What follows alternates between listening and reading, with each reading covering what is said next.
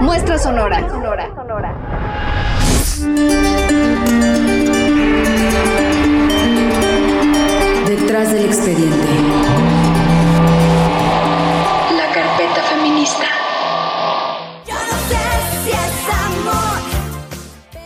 Nos encontramos en los ochentas. Gloria Trevi junto con sus hermanos prenden la tele que inmediatamente les dispara imágenes de las decenas de infancias que cantan, actúan y bailan. Son una triple amenaza, dirían por ahí. ¿Y cómo no quitarles los ojos de encima? La cultura pop está en pleno auge y las televisoras han finalmente visto a las audiencias más jóvenes como el target perfecto para vender. El sueño de los niños y adolescentes ha pasado de ser astronautas o bomberos a desear convertirse en estrellas pop, como los ídolos que ven en la televisión. Pero lamentablemente no todo lo que brilla es oro. La realidad es que detrás del auge de estos grupos musicales infantiles y juveniles hay un sinfín de explotación laboral y abuso sexual, físico y emocional. Pero si Gloria y su familia hubieran sabido que dentro de Timbiriche, Sasha Sokol, de 12 años, estaba siendo víctima de engaño y manipulación pederasta por su productor Luis de Llano, 25 años más grande que ella, ¿la historia sería diferente?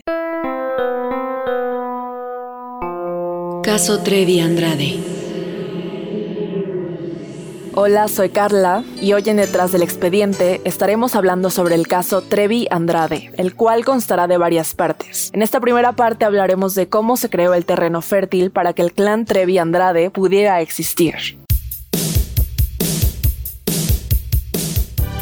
Cuando pensamos en los años 80, sin duda se nos vienen a la mente colores neón, cabello con crepé y por supuesto la música pop, y con ella nombres como Timbiriche, Flans, Menudo, Lucero y Parchís. Con el boom del neoliberalismo, la cultura pop tuvo un auge en nuestro país. Las generaciones jóvenes se volvieron más rentables y las grandes empresas de entretenimiento no dudaron en aprovecharse de esto. Por supuesto que las calles y las televisoras se llenaron de anuncios que notificaban a estas audiencias sobre la búsqueda de la nueva superestrella o del nuevo integrante el grupo musical de moda. Búsquedas que generalmente se llevaban a cabo con audiciones multitudinarias en casas productoras o los estudios de las mismas televisoras. Así fue como nuestra protagonista, Gloria de Los Ángeles Treviño Ruiz, tuvo su primera aparición en la TV. Era el año 1982 y la televisora más importante de México, Televisa, lanzó una convocatoria para encontrar a la doble de Chispita, nombre del personaje que protagonizaba Lucero en la telenovela homónima. Fue entonces cuando Gloria se desplazó desde Monterrey a la Ciudad de México, pues ella, como muchos otros niños, quería convertirse en la siguiente actriz o cantante del momento. Anteriormente les mencionamos a Sasha Sokol, pero creo que es necesario tener el contexto de su historia para poder entender en qué tipo de mundo Gloria estaba a punto de adentrarse. Vamos con una pequeña cápsula para saber más del caso.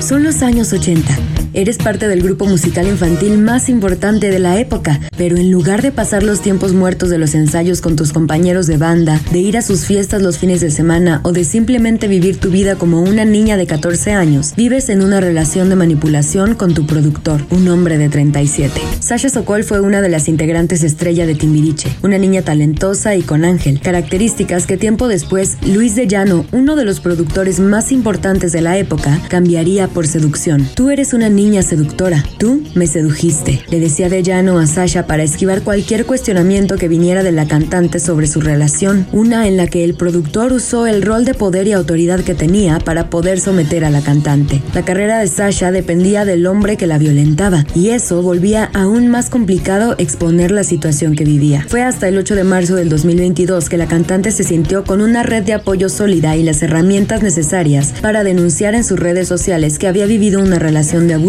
una relación asimétrica y llena de manipulación, que no era normal que una niña de 14 años se relacionara sentimentalmente con un hombre de 37 y recalcó que, además de las acciones legales que tomaría contra su exproductor, alzaba la voz para que las infancias de la actualidad no se vieran expuestas a este tipo de situaciones y que si por alguna razón alguien había vivido algo similar, no dudara en alzar la voz. Sasha ganó la demanda por daño moral que puso contra Luis de Llano y además visibilizó un tema súper importante. Si tú conoces a alguien que se encuentra en una situación similar o tú te encuentras en una, recuerda que hay instituciones que te pueden ayudar como el Centro de Justicia para las Mujeres y Mujeres aportando a Mujeres. Nosotras regresamos con Carla para continuar con el caso Trevi Andrade.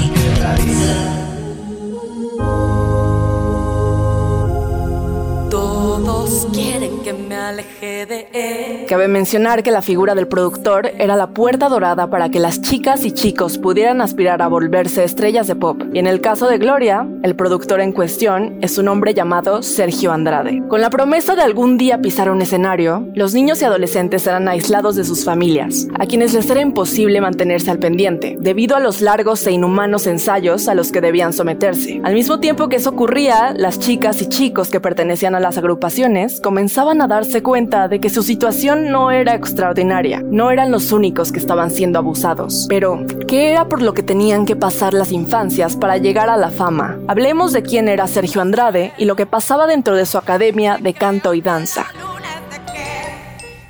Sergio Gustavo Andrade Sánchez tuvo su mayor éxito como compositor en la década de los 80, llevando sus canciones a escenarios como el del Festival Loti, mismo que ganaría en el año 1982 con su pieza Tiempos Mejores, interpretada por Yuri. Pero el título del nuevo mago de la composición le duró poco, pues aunque según él sus canciones eran inigualables, la música estaba teniendo una transformación, y fue entonces cuando Sergio decidió dedicarse de lleno a su academia de danza y canto, con el objetivo de convertirse en el productor de la nueva estrella de los 90. Ahora, ¿qué clase de enseñanza se promovía en aquella escuela? Al ser inscritas a la academia, Sergio representaba la autoridad inmediata de las niñas. Y como buena figura autoritaria, la primera regla es obedecer. Obedecer sin cuestionar. Pero no crean que todo se quedó en un acuerdo de palabra. Recordemos que Sergio tiene un hermano muy metido en la política, así que sabía perfectamente que necesitaba un documento que comprometiera a ambas partes en esta relación de poder, en este camino al estrellato, por lo que hacía que las niñas que ingresaban a su escuela firmaran contratos por nada más y nada menos que 99 años. Dichos contratos estipulaban que estarían obligadas a obedecer todas las reglas de la casa, que no podían tener distracciones, no saldrían de fiesta y tampoco mantendrían relación sentimental alguna. ¿Por qué?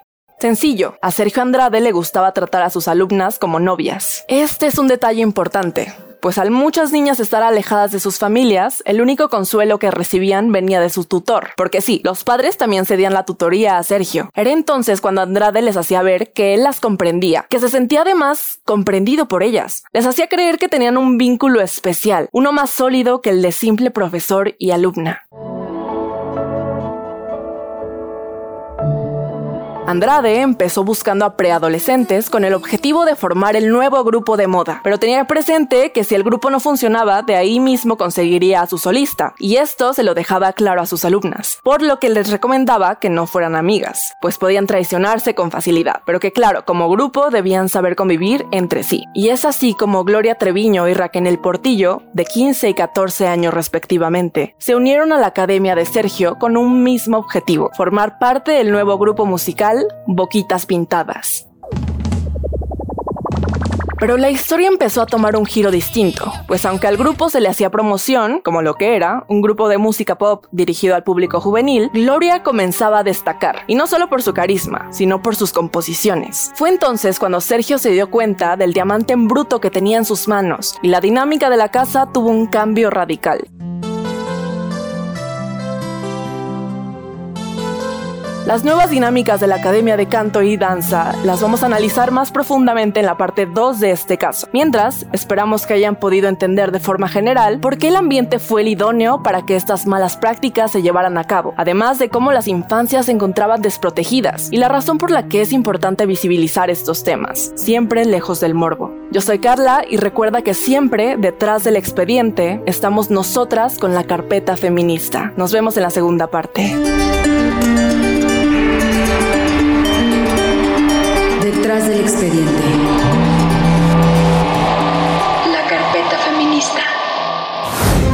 Escuchando La Muestra Sonora. Esto es La Muestra Sonora. Esto es La Muestra Sonora.